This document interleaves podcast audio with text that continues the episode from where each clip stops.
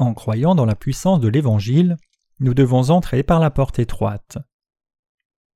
Matthieu 7, versets 13 à 14. Entrez par la porte étroite, car large est la porte et spacieux le chemin qui mène à la perdition, et il y en a beaucoup qui entrent par là. Mais étroite est la porte et resserré le chemin qui mène à la vie, et il y en a peu qui les trouvent. Dans le passage des Écritures d'aujourd'hui, notre Seigneur nous commande d'entrer par la porte étroite. Qu'est-ce que cette porte étroite par laquelle il nous dit d'entrer?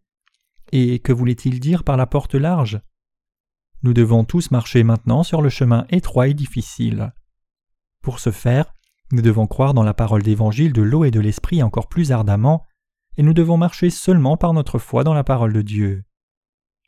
Évidemment, nous pourrions quitter le chemin étroit et prendre le plus facile, le chemin large, mais nous ne devons pas le faire, car le Seigneur nous a dit de marcher sur le chemin étroit et difficile.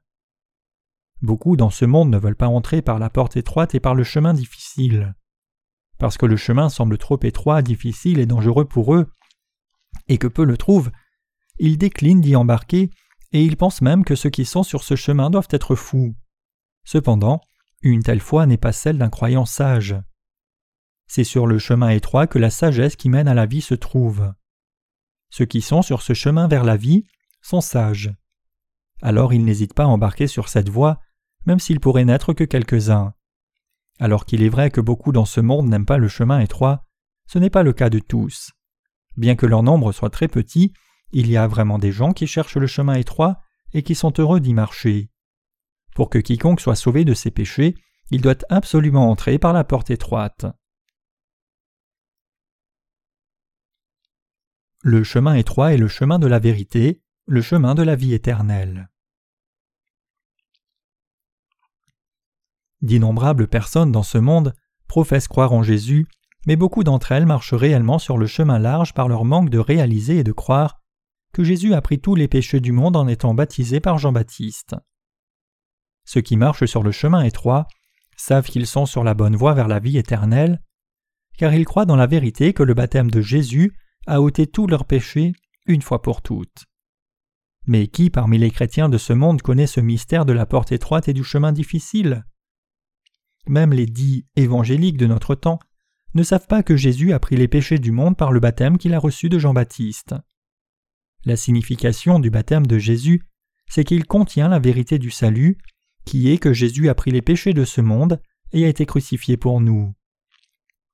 Encore, les chrétiens de nom qui croient en Jésus comme s'ils pratiquaient l'une des nombreuses religions du monde pensent que c'est seulement sur la croix que Jésus pardonna leurs péchés. Ces chrétiens savent que leurs péchés restent intacts dans leur cœur.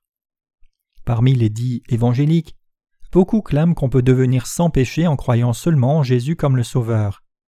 Ils se moquent même de nous en disant Tout ce que nous devons faire, c'est croire en Jésus comme notre Sauveur personnel. Alors pourquoi devons-nous connaître et croire cet évangile de l'eau et de l'esprit? Ils insistent sur le fait qu'il suffit de croire qu'ils sont pécheurs, et refusent ainsi de croire dans l'évangile de l'eau et de l'esprit. Mais en fait, ils marchent réellement sur le chemin large du monde, suivant et s'assimilant à la majorité du christianisme sécularisé. Si le Seigneur nous a parlé de l'évangile de l'eau et de l'esprit, nous devons être heureux de recevoir la puissance de la rémission du péché en croyant dans cet évangile du salut tel qu'il est. En croyant et répandant l'évangile de l'eau et de l'esprit, nous marchons en fait sur le chemin étroit et difficile. Ceux qui marchent sur le chemin étroit doivent exhorter ceux qui sont sur le chemin large à revenir à la parole de Dieu et la suivre. Peu importe les circonstances pour le croyant dans l'évangile de l'eau et de l'esprit, quand le Seigneur lui-même a dit d'aller sur le chemin étroit, il marche sur ce chemin étroit par la foi. Encore, comme tant de chrétiens ont fait tant de compromis avec les gens de ce monde pour marcher sur le chemin large, Comment peuvent-ils recevoir la rémission du péché dans leur cœur? Ces chrétiens qui vivent leur vie se comportant et compromettant avec les gens du monde ont encore des péchés dans leur cœur, et ils marchent seulement sur le chemin large pour finalement atteindre la destruction, en dépit d'avoir professé croire en Jésus comme Sauveur. L'apôtre Paul dit Ignorez-vous que nous tous qui avons été baptisés en Jésus-Christ, c'est en sa mort que nous avons été baptisés Romains 6, verset 3.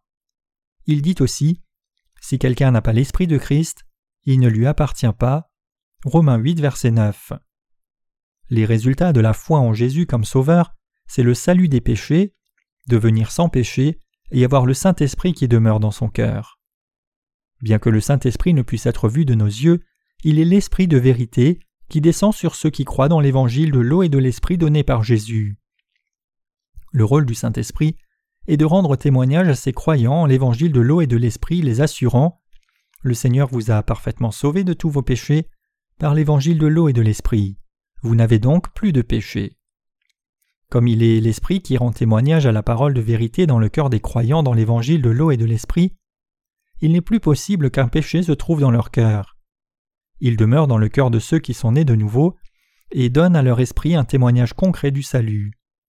Le Saint-Esprit rend témoignage en d'autres termes que tous les péchés de ce monde furent transférés sur le corps de Jésus quand il fut baptisé par Jean-Baptiste.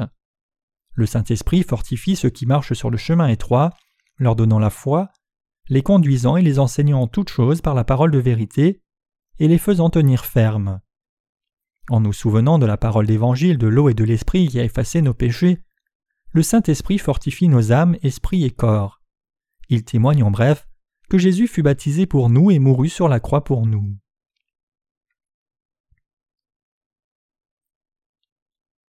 Ceux qui croient et suivent l'évangile de vérité sont ceux qui marchent sur le chemin étroit. Ceux qui marchent sur le chemin étroit sont des prêtres spirituels qui délivrent ceux qui sont tombés dans la destruction de leurs péchés. Ce sont les croyants dans la parole d'évangile de l'eau et de l'esprit. Et le Seigneur se plaît en eux qui sont sur le chemin étroit et difficile. Peu importe combien ce chemin est difficile pour le juste, parce que c'est le chemin qui sauve les autres de leurs péchés, nous devons tous l'emprunter. Et nous devons servir l'Évangile jour et nuit pour délivrer des péchés tous ceux qui doivent encore recevoir la rémission des péchés. Ceux qui sont encore sur le chemin large, en d'autres termes, doivent être conduits par nous pour qu'ils puissent aussi entrer par la porte étroite. Ces gens qui marchent sur le chemin large doivent se rappeler que bien que ce chemin soit confortable pour eux, s'ils continuent de le suivre, ils finiront sur le chemin de la destruction. Ici, ceux qui marchent sur le chemin large se réfèrent aux chrétiens hypocrites qui se sont compromis avec les gens du monde et qui marchent en conséquent vers leur propre destruction. Ce sont ceux qui se lèvent contre l'évangile de l'eau et de l'esprit, clamant qu'il soit juste pour eux d'avoir encore du péché, en dépit de leur foi en Jésus. Qu'a dit notre Seigneur au sujet de ces gens qui sont sur le chemin large Il dit Large est la porte, spacieux le chemin, qui mène à la destruction, il y en a beaucoup qui entrent par là.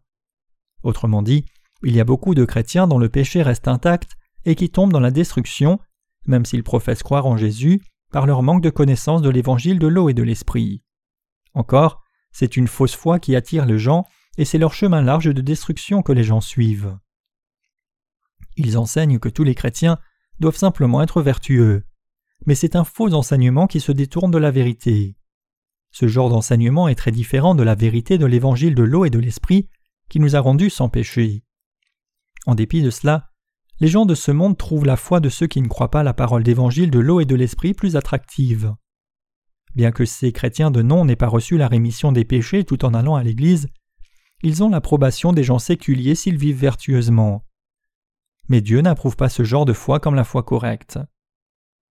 Donc, ceux d'entre nous qui avons choisi le chemin étroit, vivons nos vies dans l'Église de Dieu qui prêche l'évangile de l'eau et de l'esprit. Sa parole, et suivant sa volonté. Nous avons entendu et cru la parole d'évangile de l'eau et de l'esprit, et nous avons donc été sauvés de tous nos péchés et sommes devenus sans péché une fois pour toutes. Et après avoir été sauvés de nos péchés, nous sommes devenus les ouvriers de Dieu qui conduisent d'autres âmes au chemin de la vie. Ainsi nous sommes devenus ceux qui marchons sur le chemin étroit et difficile. Cependant, la plupart des chrétiens ne croient pas en Jésus dans le but d'être purifiés de leurs péchés, ni ne veulent devenir justes. C'est perturbant de voir que ce genre de foi devient de plus en plus populaire et que les supporters sont si orgueilleux en marchant sur le chemin large et séculier. Ils ne cessent de se regarder eux-mêmes, se considérant comme très sages. Ils ne réalisent même pas qu'il n'est pas bon pour eux de marcher sur la voie large, et encore avec perversion, ils continuent de dénoncer ceux qui sont nés de nouveau et qui marchent sur les chemins étroits en les traitant de fous.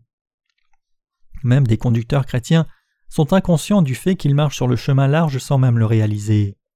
Pour eux, être reconnu par les autres et obtenir une réputation dans le monde est l'une des choses les plus importantes et malheureusement, leur foi attire et entraîne aussi beaucoup de gens, tout comme un politicien qui est bon en charisme et capable de mouvoir beaucoup d'électeurs. Ils savent bien ce que les gens aiment et veulent avoir.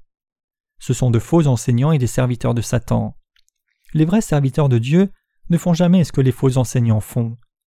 Comme l'apôtre Paul dit Et maintenant, est-ce la faveur des hommes que je désire ou celle de Dieu? Est-ce que je cherche à plaire aux hommes? Si je plaisais encore aux hommes, je ne serais pas serviteur de Christ. Galates 1, verset 10. Donc, nous avons encore plus de raisons de rejeter la foi du monde et suivre l'évangile de l'eau et de l'esprit, qui nous conduit dans le chemin étroit qui plaît au Seigneur. Pour ce faire, nous devons croire que l'évangile de l'eau et de l'esprit est la vérité, qui nous place sur le chemin étroit, et nous devons le suivre. Plaçant notre foi dans la parole écrite de vérité, chacun de nous doit suivre ce chemin. Nous devons comprendre pourquoi notre Seigneur nous a dit d'entrer par la porte étroite, et nous devons suivre cette voie par la foi. Nous devons réaliser pourquoi le Seigneur dit que peu trouvent ce chemin étroit qui conduit à la porte de la vie, à cause des difficultés, et nous devons suivre et servir l'évangile de l'eau et de l'esprit. Ceux d'entre nous qui sont nés de nouveau sont déjà venus à la porte étroite, car nous croyons dans l'évangile de l'eau et de l'esprit, et nous marchons aussi sur le chemin étroit en même temps que l'évangile de l'eau et de l'esprit. Le juste qui croit dans l'évangile de l'eau et de l'esprit ne peut pas s'embarquer sur le chemin large car il est écrit N'aimez point le monde ni les choses qui sont dans le monde. Si quelqu'un aime le monde, l'amour du Père n'est point en lui, car tout ce qui est dans le monde, la convoitise de la chair, la convoitise des yeux et l'orgueil de la vie, ne vient point du Père, mais vient du monde. Et le monde passe, et sa convoitise aussi, mais celui qui fait la volonté de Dieu demeure éternellement. 1 Jean 2, versets 15 à 17. Je rends grâce à notre Seigneur qui nous a placés sur le chemin étroit.